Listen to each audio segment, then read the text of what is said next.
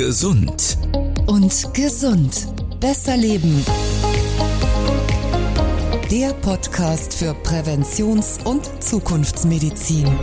Mit Professor Dr. Thomas Kurscheid Und Dr. Gerd Würz. Hallo, ich bin Dr. Gerd Wirz, Neurophysiologe, Medizinmoderator und Digital Health Experte. Und mein Spezialgebiet ist Zukunftsmedizin. Hallo auch von mir, Professor Dr. Thomas Kurscheid. Ich bin Facharzt für Allgemeinmedizin, Ernährungs- und Sportmediziner und mein Spezialgebiet ist die Präventionsmedizin, also die Vorsorge. Gemeinsam sind Sie das Team Gesund. und gesund. Für ein besseres und längeres Leben. Besser leben und länger leben, das ist in jeder Folge dieses Podcasts unsere Mission. Mit Fragen und Einblicken in die Praxis, die den Blick öffnen sollen für eine Medizin, die mit Rezeptblock, Faxgerät und Stethoskop immer weniger zu tun hat. Praktische Gesundheitstipps und Innovationen in der Medizin stehen im Mittelpunkt dieser Reihe. Wir wollen Sie neugierig machen auf das, was bereits möglich ist und möglich wird in der Zukunft. Und wir möchten Antworten geben auf Fragen, die Sie immer schon mal Ihrem Arzt stellen wollten. Wie wichtig sind unsere Zellen für unsere Gesundheit? Wie schlafen wir besser?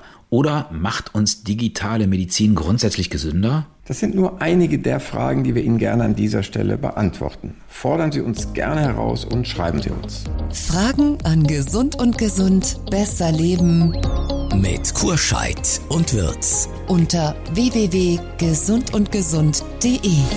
Auf geht's, Thomas. Eine neue Folge. Heute geht's darum, ob unser Körper immer ehrlich zu uns ist. Hast du eigentlich deinen Körper heute schon beim Lügen erwischt? Ja, tatsächlich. Ich bin an einem Täfelchen Schokolade vorbeigegangen und habe gedacht, ach, da stecke ich mir jetzt mal in den Mund, habe mich dann aber gefragt, Augenblick, ich habe doch gerade gefrühstückt. Nee, nee, nee, nee, nee. Also da habe ich mich kritisch hinterfragt und konnte dann auch standhaft bleiben. Das zeigt eigentlich ganz klar, äh, hier war wieder ein Signal, ja, Appetit ist aber nicht gleich Hunger. Und das muss man halt lernen, auseinanderzuhalten. Okay, und du hast dich dann erfolgreich gegen deinen Körper gewehrt. Das muss man lernen, vermutlich, oder? Ja, natürlich, weil wir sind ja heute oft impulsgesteuert. Und äh, wenn ich so einen Impuls habe und wir haben ja immer irgendwo Essen vorrätig, ja, dann kann das natürlich dazu führen, dass man immer diesen Impulsen nachgibt. Naja, und das führt dann irgendwann vielleicht zu Übergewicht. Und da habe ich keine Lust zu. Ja, gut, wir haben heute eine wichtige Frage, die uns oft gestellt wird, weil sie alle angeht. Die Frage. Warum sind unsere Körpersignale kein guter Vorsorgeratgeber und welche Vorsorge ist für wen wann sinnvoll? Die Vision. Unser Körper verrät uns ja eine ganze Menge über unsere Gesundheit. Das heißt es zumindest. Das Problem ist allerdings, auf den Körper zu hören, ist bei den meisten Erkrankungen und Versuchungen, wie wir eben von Thomas gehört haben, gefährlich. Denn oft können wir die Warnsignale unseres Körpers, wenn sie denn überhaupt vorhanden sind, gar nicht richtig interpretieren oder ignorieren sie ganz. Ja, und wie man die Signale des Körpers richtig deutet und wann man sich besser beim Arzt untersuchen lassen sollte, dazu jetzt mehr. Inklusive einem kurzen Check der wichtigsten Untersuchungen und für wen sie wann sinnvoll sind.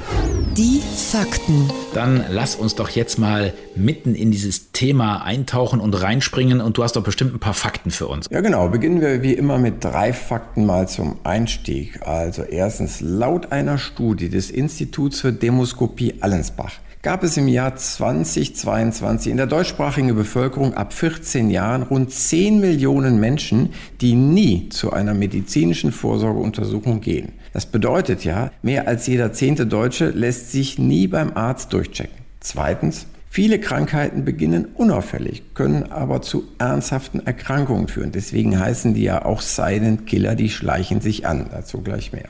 Drittens, Früherkennungsmethoden sind nicht perfekt, aber meist lässt sich das Risiko, zum Beispiel an Krebs zu sterben, um bis zu 60 Prozent senken. Die Hintergründe zu den Fakten besprechen wir gleich in unserer gemeinsamen Sprechstunde. Bleiben Sie dran. Gesund. Und gesund. Werbung.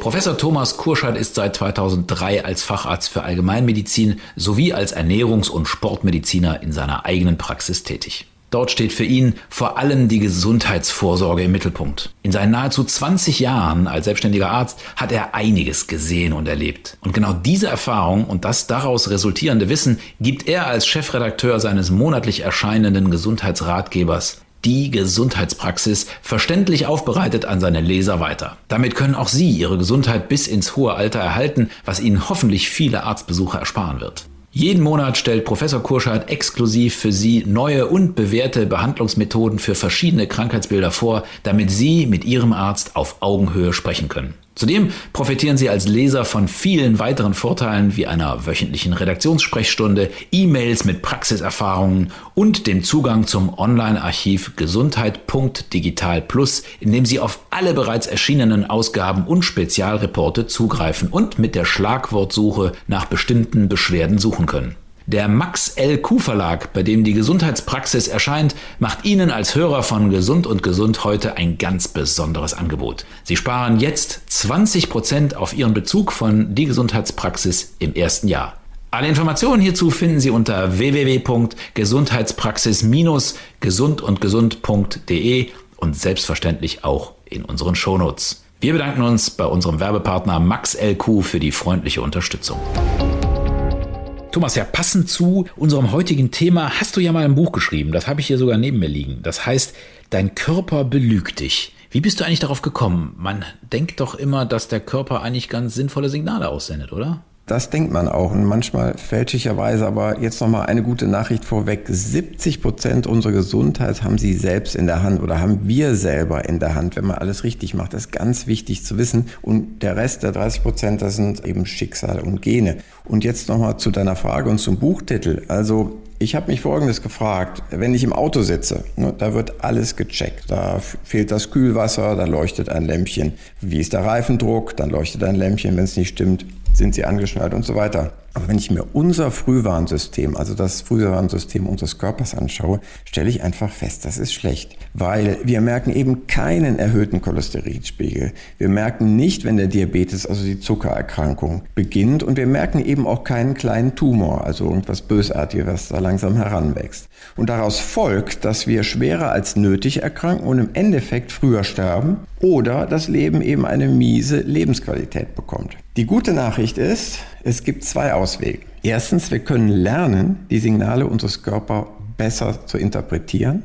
Zum Beispiel, wenn man Kopfschmerzen hat und merkt, dass das nach dem Wassertrinken immer weggeht, dann weiß ich, okay, dieser Kopfschmerz ist nicht schlimm. Also viele machen das ja, die nehmen eine Aspirin mit einem Glas Wasser zu sich und denken, oh, das war die Aspirin, die mir jetzt geholfen hat. Aber oftmals war es einfach nur das Wasser, weil ich ein Defizit hatte und Wasserdefizit führt nun mal zum Kopfschmerz. Der zweite Ausweg, wir können unser schlechtes internes Frühwarnsystem durch ein externes ersetzen und das heißt Check-up beim Arzt. Aber lass uns noch mal zu diesem internen kommen. Ich kann mir vorstellen, dass es gar nicht so einfach ist, diese ganzen äh, Frühwarnsysteme so schnell zu erkennen, weil du musst ja dann die Antennen unglaublich aufmachen. Also ich müsste ja mhm. diesen Zusammenhang erkennen ne, zwischen Kopfschmerzen und Wasser. Möglicherweise hilft ja auch das Glas Wein, weil es ja auch Flüssigkeit ist. Aber da kommt am nächsten Tag mehr Kopfschmerzen. Ja gut, entzieht natürlich auch dann Flüssigkeit. Wäre vielleicht nicht der richtige Ansatz, genau. Also das heißt, Antennen immer weit aufmachen, um zu erkennen, gibt es da Zusammenhänge? Genau, Antennen weit aufmachen, aber bei vielen Dingen, da, da habe ich gar keine Antenne für. Was ich eben sagte, ja. Cholesterinspiegel geht hoch, da gibt es keine Sensoren für. Und wenn mein Zuckerspiegel hochgeht, auch nicht. Außer der ist nachher extrem hoch und ich falle ins Koma, dann merke ich das natürlich. Aber diese ganzen anfänglichen Stadien, die merke ich nicht, wie auch den kleinen Tumor, weil dafür gibt es keine Sensoren. Das ist das Heimtückische dabei. Und wenn ich eben, das sagen mir viele Patienten, ja, Herr Kurschat, warum muss ich denn zu Ihnen immer so regelmäßig zum Checkup kommen? Ich merke doch selber, wenn mir was fehlt. Sage ich, ja, aber möglicherweise zu spät, weil bis wir dann was merken, bis der Tumor so groß ist, ist er halt kaum noch zu behandeln. Ne? Und dann habe ich eben eine höhere Letalität, also Mortalität. Du hast eben ja schon gesagt, in deinem Faktencheck, dass ganz viele Menschen überhaupt nicht zu Vorsorgeuntersuchungen gehen. Wenn du jetzt so deine tägliche Praxis beobachtest, ist da so ein Muster, dass Menschen in bestimmten Lebenssituationen eigeninitiativ zu dir kommen? Oder kommen die meisten wirklich nur, wenn sie Beschwerden haben? Also es gibt ganz vorbildliche Patienten, die sagen, ich lasse mich spätestens ab dem 35. Lebensjahr, und das steht übrigens ja auch jedem Kassenpatienten zu, durchchecken. Die meisten warten aber doch, bis sie ein bestimmtes Alter erreicht haben und so die ersten Beschwerden losgehen. Oder sie kommen, weil sie konkrete Beschwerden haben. Und bei der Gelegenheit spreche ich sie darauf an, hey, eigentlich würde der Checkup anstehen. Und eine dritte, vierte Gruppe, die äh, kommt vielleicht, weil sie sagt, boah, ich bin jetzt 50, sagen wir mal, ich wollte nochmal Bilanz ziehen. Also die nächsten 20, 30 Jahre sollen noch gut sein, checken Sie mich mal durch. Ne, das sind eigentlich so die Motivationen. Wenn die Menschen, die eigeninitiativ zu dir kommen, Hast du das Gefühl, dass du bei denen auch mehr bewirken kannst äh, in Bezug auf Lebensstil, wenn du denen bestimmte Diagnosen mitgibst oder bestimmte Ergebnisse? Ja, tatsächlich. Also wer zum Checkup zu mir kommt, ist natürlich offen für das, was ich ihm sage und umgekehrt natürlich auch, wenn jemand wegen Übergewicht zu mir kommt, dann hat er auch schon so eine eigene intrinsische Motivation. Der nimmt natürlich meine Tipps viel besser auf dann. Und das ist halt wichtig, weil ja. ich kann da nur Tipps geben. Also das meiste dreht sich ja auch um Lebensstil. Ne? Also Cholesterinspiegel zu hoch, Blutzucker so hoch, Gewicht so hoch. Da kann ich ja nichts für den Patienten tun. Das muss er im Endeffekt selber machen. Und je offener dafür ist, also für Bewegung, für eine andere Ernährung, für einen anderen Umgang mit Stress, desto besser und desto erfolgreicher wird das sein. Ich war eben tatsächlich sehr überrascht, als du sagst, ja, eigentlich fängt man mit 35 an, an Vorsorge zu denken und hat da auch Anspruch auf gewisse Vorsorgeuntersuchungen. Aber wenn ich mich zurückerinnere, also mit 35 habe ich tatsächlich nicht darüber nachgedacht, Vorsorgeuntersuchungen zu machen. Wie motivierst du die Patienten dazu in diesem Alter? Also erstens erinnern wir sie dran, tatsächlich. Jetzt vielleicht nicht so elektronisch, wie du dir das wünschen würdest, aber immerhin mit einer E-Mail oder mit einem Brief, weil so ein Brief dann doch noch mal länger durch die Hände geht und so ein bisschen eindringlicher wirkt als eine von 1000 E-Mails am Tag. Wir erinnern die dran und wenn ich sie natürlich hier vor mir sitzen sehe, wegen was anderem, ich sag mal Fuß umgeknickt, ja, äh, bei einem 55 50-Jährigen und frage dann, wann waren Sie das letzte Mal beim Check-up? Und er sagte, äh, noch nie. Dann würde ich sagen, na, jetzt ist aber mal Zeit. Ne? Man muss auch sagen, also es fängt nicht nur ab 35 an, sondern wir haben in der gesetzlichen Krankenversicherung die Möglichkeit, ab 18 Jahren einmal bis zum 35. Lebensjahr sich durchchecken zu lassen. Das heißt, nur um das mal klar zu machen, ein Check-up ist was anderes wie eine Krankenbehandlung. Check-up heißt, ich habe jetzt nichts Konkretes, ich möchte nur wissen, wo ich stehe gesundheitlich. Diesen einen Check-up den gibt es einmal bis zum 35. Lebensjahr. Wenn ich krank bin, dann kann ich zehnmal in der Woche zum Arzt gehen. Das ist was anderes. Ja, dann habe ich irgendeinen Anlass. Ja, das ist wichtig zu wissen. Also auch vor dem 35. Lebensjahr kann man sich einmal durchchecken lassen. Und dann fängt natürlich bei den Damen so ab mhm. 20 sowieso an. Ich, ich gehe mal zur Gynäkologin, das ist auch richtig. Und ab 30 Jahren dann auch zur Brustkrebsfrüherkennung und so weiter. Und dann ab 35 kommen so diese Check-ups für jeden beim Hausarzt. Also Einmal pro Jahr, meintest du immer einmal, ne? oder einmal auf 17 Jahre? Genau, also Damen kennen das, also jährlich zur Gynäkologin und mhm. dieser Check-up bis 35 ist halt nur einmal in dieser Zeit. Also das heißt, man sollte schon wirklich früh an Vorsorge denken. Also nicht erst, wie du sagst, mit 35, sondern vielleicht sogar schon früher und das auch nutzen. Man ja. kann das tatsächlich auch gar nicht generell sagen. Wenn ich zum Beispiel zwei sehr kranke Eltern habe, die beide Diabetes mhm. haben, beide übergewichtig sind und so weiter, vielleicht noch beide einen hohen Cholesterinspiegel haben, dann besteht durchaus die Möglichkeit, dass ich da genetisch was von abbekommen habe. Und dann sollte ich früher zur Vorsorge gehen, wie wenn meine beiden Eltern jetzt 110 sind und gesund und schlank und alles ist gut. Dann ist die Wahrscheinlichkeit, dass ich die guten Gene abbekommen habe, ja auch höher. Ne? Du hast eben auch gesagt, man hat schon die eigene Gesundheit ein ganzes Stück weit selbst in der Hand und man kann das Krebsrisiko immerhin um 60 Prozent senken, was ja eine ganze Menge ist. Welche Vorsorgeuntersuchungen sind denn aus deiner Sicht wichtig, damit man nah an diese 60 Prozent Senkung rankommt? Also was man auf jeden Fall machen sollte, ist erstens dieser Check-up ab 35. Alle drei Jahre geht das leider nur. Das ist jetzt erhöht worden. Es war früher alle zwei Jahre, jetzt alle drei Jahre. Finde ich nicht gut. Ist eigentlich viel zu grobmaschig, weil wenn man dazwischen was hat, äh, was in drei Jahren wächst ein Tumor so groß, dass ich fast tot bin. Wichtig auch ab 35 ist die Hautkrebsuntersuchung, die ich unbedingt empfehlen würde. Und für die Damen ab 50 dann die Brustkrebsuntersuchung und die Darmkrebs-Screening. Und das kommt dann bei den Herren auch in diesem Alter dazu. Das wären so die allerwichtigsten. Und dann kommen bei den Herren übrigens auch ab 65 Jahren, das wissen ganz wenige, das Bauchaortenaneurysma-Screening dazu. Also so eine Aussackung der Hauptschlagader im Bauch die ja häufig mal platzen kann. Das wären so die wichtigsten. Und wenn die platzt, das ist lebensgefährlich. Das ist meistens tödlich, wenn man nicht sofort den Notarzt um die Ecke wohnen hat, der einem dann diese Riesenblutung irgendwie stillt. Aber das ist extrem unwahrscheinlich, dass man das überlebt. Und diese Aneurysmen können auch im Gehirn auftreten. Gibt es da eine bezahlte Vorsorge oder eher nicht? Leider nicht. Also ich habe das im Bekanntenkreis schon leider mehrfach gesehen. Also das ist dann auch familiär oft bedingt, dass da eine gewisse Bindegewebsschwäche herrscht und die ist eben nicht nur im Bauch vielleicht vorhanden, sondern auch an anderen Arterien, zum Beispiel im Gehirn. Und auch im Gehirn ist es dann so, wenn da was platzt,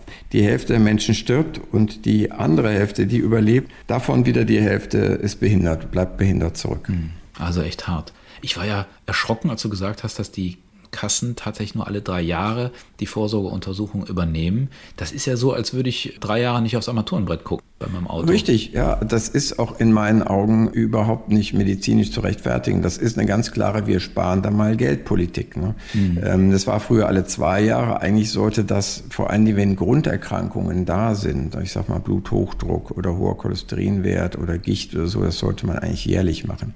Aber gut, man kann ja dann trotzdem zum Arzt gehen und sagen, ich habe ja die Gicht, ich habe das hohe Cholesterin, lieber Herr Doktor, checken Sie mich durch. Also in, im Sinne von jetzt krankheitsbezogen. Das kann man dann zwar nicht Check-up nennen, aber dann nennt man es halt Krankenbehandlung und das ist ja zum Glück dann auch möglich. Wenn du jetzt bei deinen Patienten eine Vorsorgeuntersuchung durchführst, was ist denn da alles dabei? Also was ist jetzt, sagen wir mal, unabhängig vom Geld, was ist so aus deiner Sicht die Idealvorstellung in einer Welt, wo wir Geld nicht brauchen? Ich sage jetzt mal so, was die gesetzlichen Kassen bezahlen würden, ist eine klitzekleine Blutuntersuchung, nämlich Cholesterin, und Blutzucker. Damit gucken wir, okay, wie ist da das Risiko zu verkalken und äh, droht da vielleicht ein Diabetes. Dann einmal auf Herz und Lunge hören, äh, also untersuchen und mit dem Patienten sprechen, dann ist man eigentlich in 10, 15 Minuten fertig mit dem Patienten. Das ist das absolute Minimum. Ich empfehle eigentlich eine etwas ausführlichere Blutuntersuchung, wo man eben auch andere Risikofaktoren bestimmt. Zum Beispiel kommt man einem Diabetes viel schneller auf die Schliche, wenn man den sogenannten HOMA-Index bestimmt. Das ist eine Verhältniszahl aus nüchtern Insulin und Blutzucker,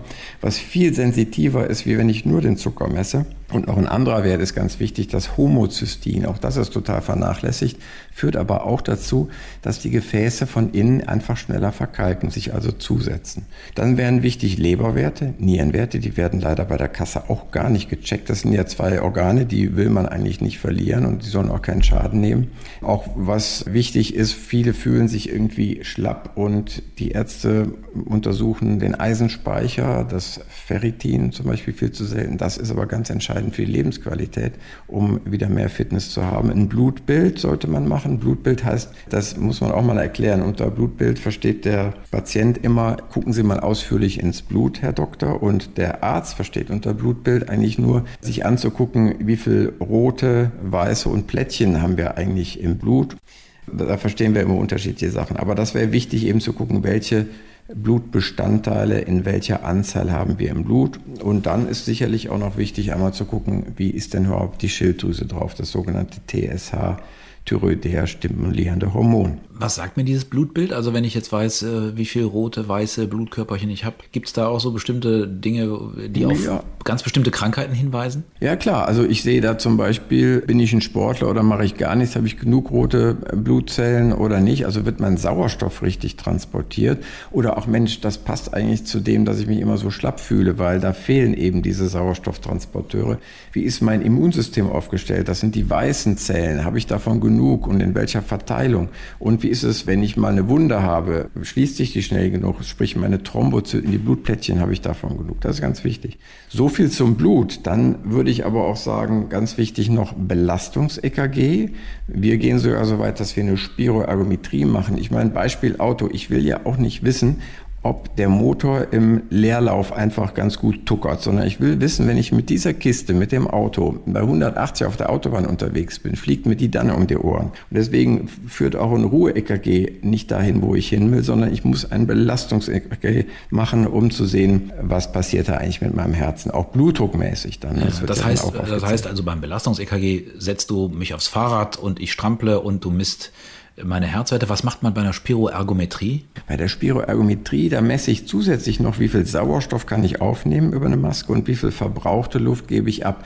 Ähm, dann sehe ich eben auch noch, wie die Lunge funktioniert. Und ein Riesenplus, ich kann auch noch einen Trainingsplan entwickeln, falls der Patient da ein Interesse daran hat. Also wie lange sollte er mit welchem Puls eben trainieren? Ja, und last but not least, du hast mich gefragt, was ist noch wichtig? Check-up würde ich auf jeden Fall einen Ultraschall empfehlen. Leber, Niere, Milz, die Halsschlagadern und die Schilddrüse, dass man da weiß, wie der Stand Zustand ist. Wie oft würdest du bei dir Blutwerte abnehmen? Einmal pro Jahr reicht dir das? Ich bin da, glaube ich, kein normales Beispiel, weil ich das fast dreimal im Jahr mache. Ich sitze ja an der Quelle, also ich lasse da immer mal wieder nachgucken und experimentiere auch damit. Wenn ich das mal zu mir nehme oder diesmal zu mir nehme oder mehr Sport mache, weniger Sport mache, was verändert sich da? Da bin ich einfach neugierig. Ne?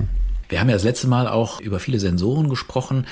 Ich weiß, ein Arzt sagt das ja nicht so gerne, aber gibt es auch Vorsorgemaßnahmen, die ich machen kann ohne Arzt? Also Tests, ja, gut, die ich dass selber du fragst, machen kann? gut, dass du fragst, genau. Also man kann natürlich für zu Hause eine ganze Menge machen. Ne? Diese Sensoren, die du erwähnt hast, die, die sind schon wichtig. Also es ist häufig so, dass der Patient eben diese Sensoren auch hat ob das jetzt der Schlafsensor unter der Matratze ist, ob das ein Ring ist, ob das ein, ein, Armband ist, was ihm vielleicht was über die Herzfrequenz sagt, über die gegangenen Schritte und so weiter. Und wenn der etwas nicht stimmt, dann nehmen das viele zum Anlass vorbeizukommen.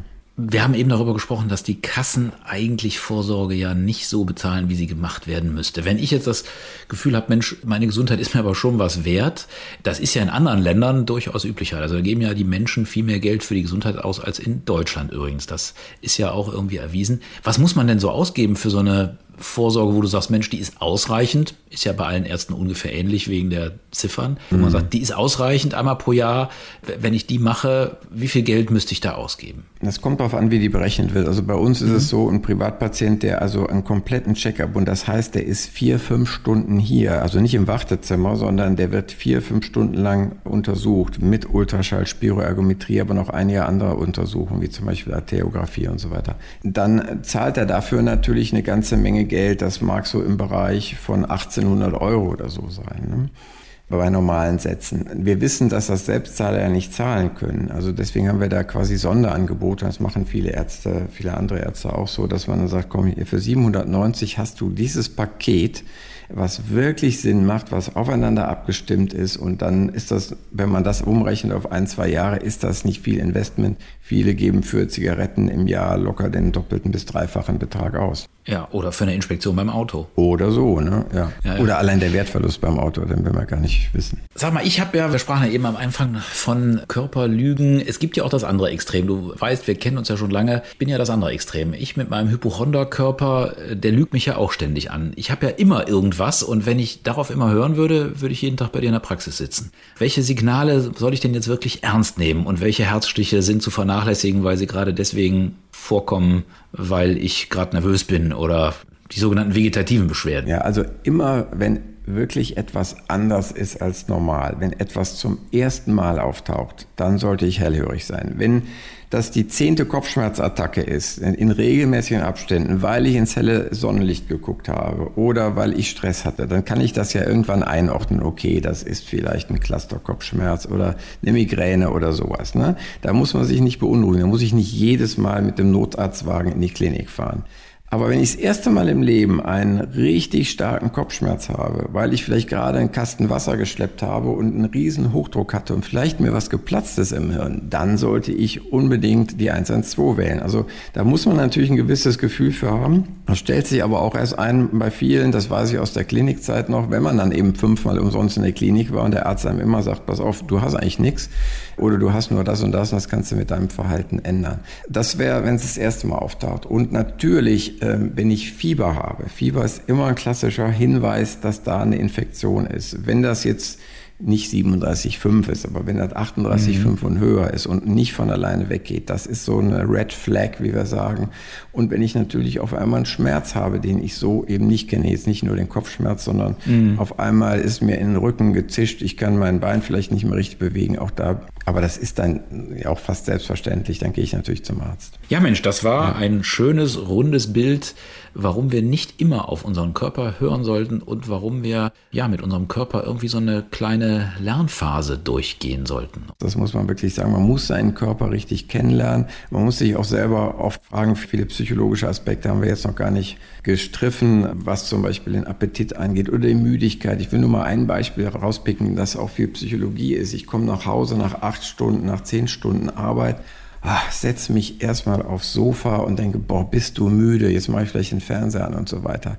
Auch hier muss man genau hinhören. Bin ich eigentlich körperlich müde oder bin ich geistig müde? Die meisten sind ja geistig nach der Arbeit ermattet, aber ich kann ja nicht körperlich müde sein nach acht Stunden Schreibtisch. Da ist unser Körper einfach zu fit zu. Und das muss man versuchen auseinanderzuhalten und daraus vielleicht dann auch so einen Schluss ziehen nach dem Motto, oh Mensch, ich bin ja noch gar nicht so müde, ich kann jetzt ins Fitnessstudio gehen, ich könnte noch was machen. Und die Leute, die das dann machen, merken ja auch, ey, ich bin ja noch richtig fit, guck mal, was ich erst noch geschafft habe. Ich habe noch eine halbe Stunde geradelt, habe noch Gewichte gestemmt und bin wieder richtig fit. Ja, weil in der Zeit sich das Gehirn endlich mal gut erholen konnte nämlich viel besser als zum Beispiel vor dem Fernsehschirm. Kann ich nur bestätigen. Also auch wenn ich mich wirklich so müde fühle, auf den ersten Blick müde und mache dann Sport, ja, dann bin ich hinterher richtig fit. Ja, man sollte es dann ja. nur nicht so spät abends machen, aber da haben wir beim letzten Mal beim, genau. beim Schlaf drüber gesprochen. Ne? Weil dann, genau, dann ist man natürlich wieder aufgeweckt. Ne? Aber so bis zwei Stunden vor ist das auf jeden Fall eine ganz gute Idee. Besser leben. Wie geht das?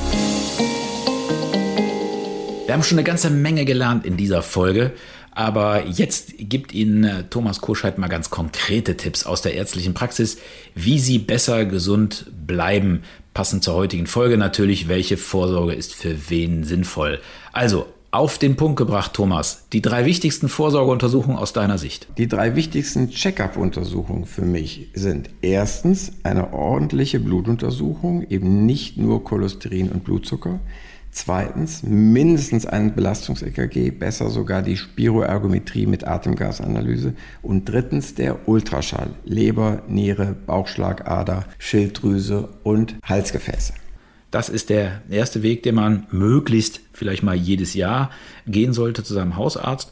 Und ein Hausarzt wie du würde dann wahrscheinlich entscheiden, welche Fachärzte sollten da nochmal auf bestimmte andere Dinge wie Haut, Urologie oder Kardiologie. Ganz gucken. genau. Das würde ich auch tatsächlich nicht alles beim Hausarzt machen lassen, sondern der Hautarzt ist immer noch der Facharzt für die Haut eben. Die Gynäkologin ist natürlich für Gyn wesentlich besser, der Urologe manchmal auch für den Mann noch besser geeignet und natürlich der Gastroenterologe, wenn es dann um Darmkrebsvorsorge geht und um die Darmspiegelung. Und jetzt nochmal auf die Lügen des Körpers eingegangen oder auch auf das, was man achten muss.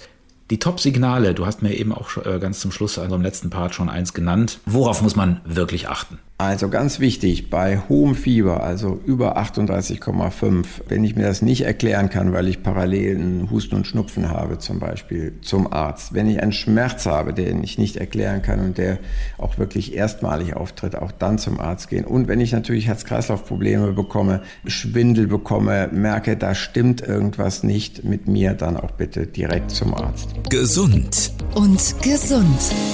Werbung Athletic Greens ist der perfekte Partner für ein gesundes und aktives Leben. Ich möchte Ihnen heute gerne AG1 vorstellen. Das ist fundamentale Ernährung einfach gemacht. Ein Drink pro Tag bietet Ihnen eine ausgewogene Mischung aus 75 verschiedenen Inhaltsstoffen wie Vitaminen, Mineralstoffen, Botanicals und lebenden Kulturen, die nach neuesten wissenschaftlichen Erkenntnissen zusammengestellt sind. AG1 enthält Stoffe, die dazu beitragen, die Zellen vor oxidativem Stress zu schützen – der entsteht zum Beispiel durch körperliche und mentale Belastung, ein hohes Trainingskontingent oder Umwelteinflüsse.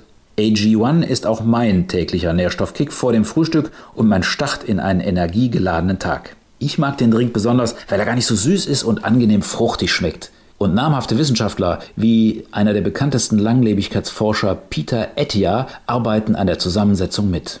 AG1 passt perfekt in unser aktuelles digitales Zeitalter denn es ist ein agiles Nahrungsergänzungsmittel.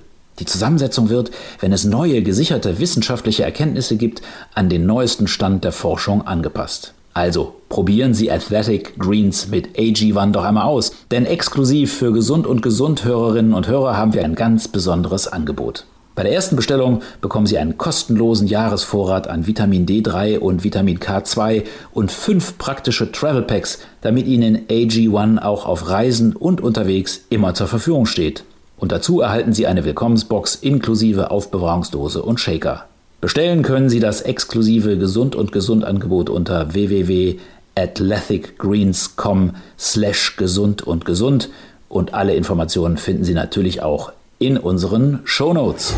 Der Zukunftscheck. Gerd ist unser Checker, der stellvertretend für Sie, liebe Hörerinnen und Hörer, digitale Hilfsmittel passend zum Thema vorstellt. Was ist dein Check der Woche, lieber Gerd? Beim letzten Mal haben wir ja über Sensoren gesprochen, die ja auch bei der Vorsorge, wie du eben schon gesagt hast, ganz nützlich sein können. Aber heute würde ich gerne über Apps reden, weil es gibt ja diese Erinnerungen an alle möglichen Untersuchungen auch via App die sind programmiert und erfassen eigentlich äh, das, was man so machen muss. Und die gibt es sogar teilweise von Krankenkassen. Äh, man kann sie aber auch in den üblichen App Stores herunterladen. Die muss man einmal ausfüllen mit seinen Daten und äh, da kann mhm. man auch die ganze Familie integrieren. Und dann erinnern die dich immer rechtzeitig daran, dass du diese oder jene äh, Vorsorgeuntersuchung machen solltest und möglichst einen Arzttermin machen kannst. Finde ich super praktisch. Einmal natürlich ein bisschen Aufwand, indem man äh, seine gesamten Daten eingibt, also auch einige Gesundheitsdaten. Äh, da muss man natürlich auch so ein paar familiäre Daten eingeben, dass diese Apps erkennen, ob man so ein familiäres Risiko für das eine oder andere hat. Mhm, und dann kann man die wunderbar nutzen. Und das andere ist, du hast es eben auch schon erwähnt, warum nutze ich eigentlich nicht die Infrastruktur meines Arztes? Denn der Arzt weiß ja, mein Hausarzt am besten, müsste eigentlich alles gesammelt haben, was so über mich existiert und könnte mich ja auch immer erinnern. Du bist ja ein vorbildlicher Arzt, habe ich ja eben schon gehört. Du erinnerst deine Patienten per Brief daran. Das ist sicherlich ganz vernünftig, aber es gibt natürlich, du wirst verzeihen, dass ich als digitaler Freak sage, ja, da gibt es aber auch viele Systeme, wo der Arzt das dann äh, automatisieren kann und wo dann der Patient praktisch direkt eine Information bekommt online und dann auch direkt einen Termin ausmachen kann oder kriegt sogar das schon einen Terminvorschlag. Das ist tatsächlich auch total entlastend, weil du glaubst nicht, was es für eine Mühe macht, diese ganzen Daten einzupflegen und dann jeden Tag 30, 40, 50 Briefe oder E-Mails zu verschicken. Also wenn das der Patient selber hätte, wenn das aus unserer Software quasi die App ansteuern könnte, das wäre auch für uns eine Riesenentlastung, weil wir wollen uns ja eigentlich gar nicht um dieses Administrative so sehr kümmern, sondern um den Patienten, der hier ist. Also da bin ich mal gespannt. Die Mühlen der Digitalisierung in der Medizin, ja, die malen ja sehr, sehr langsam. Also das merke ich zumindest als Niedergelassen, aber auch bei den Krankenhäusern hört man das ja immer wieder. Stichwort, wie viele Corona-Fälle Fälle haben wir denn gerade überhaupt und wie viele Betten sind frei? Alleine das ist ja schon schwierig nachzuvollziehen. Ich sehe, da setzen wir beide uns mal zusammen und gucken mal, was es denn schon für Möglichkeiten gibt, das zu tun, weil ist ja auch nachhaltig. Man spart Papier, man spart Portokosten ja. und man erspart natürlich auch dem Personal bei dir in der Praxis die Anrufe von den Patienten, wenn die die Termine ausmachen wollen, wenn die automatischen Terminvorschlag kriegen. Auf jeden Fall. Das Debriefing. Ganz langsam machen wir die Praxistür wieder zu für heute. Und bevor wir das machen, bevor du deinen weißen Kittel ausziehst, trägst du eigentlich einen weißen Kittel? Nein, ich trage ein äh, weißes Tennishemd oder Hemd und eine weiße Hose und weiße Schuhe. Gut, also bevor du dann die weiße Kleidung gegen deine Privatkleidung tauschst, wollen wir aber noch eine zentrale Erkenntnis zusammenfassen, die wir unseren Hörerinnen und Hörern für heute mitgeben wollen. Was wäre das aus deiner Sicht? Ganz wichtig wäre mir nochmal zu sagen, 70 Prozent unserer Gesundheit haben wir selbst in der Hand. Durch Maßnahmen wie ausgewogene Ernährung, regelmäßige Bewegung und richtigen Umgang mit Stress haben wir das dann in der Hand. Und natürlich, das haben wir heute besprochen, durch geeignete Vorsorgeuntersuchungen. Da gibt es wahrscheinlich eine Menge Fragen, die Sie zu Hause haben Thomas Kurscheid und ich, wir sind gerne bereit, Ihnen diese Fragen zu beantworten, vielleicht bei unserer nächsten Sendung schon. Also, wenn Sie eine Frage haben, dann schreiben Sie uns. Fragen an Gesund und Gesund besser leben mit Kurscheid und Wirz unter www.gesundundgesund.de. Und beim nächsten Mal sprechen wir vielleicht auch über Ihre Frage. Das war Gesund und Gesund besser leben mit Kurscheid und Wirz. Bleiben Sie also doppelt gesund und schalten Sie beim nächsten Mal wieder ein. Das war Gesund und Gesund. Besser leben. Mit Professor Dr. Thomas Kurscheid und Dr. Gerd Würz. Der Podcast für Präventions- und Zukunftsmedizin. Weitere Informationen im Internet unter gesundundgesund.de.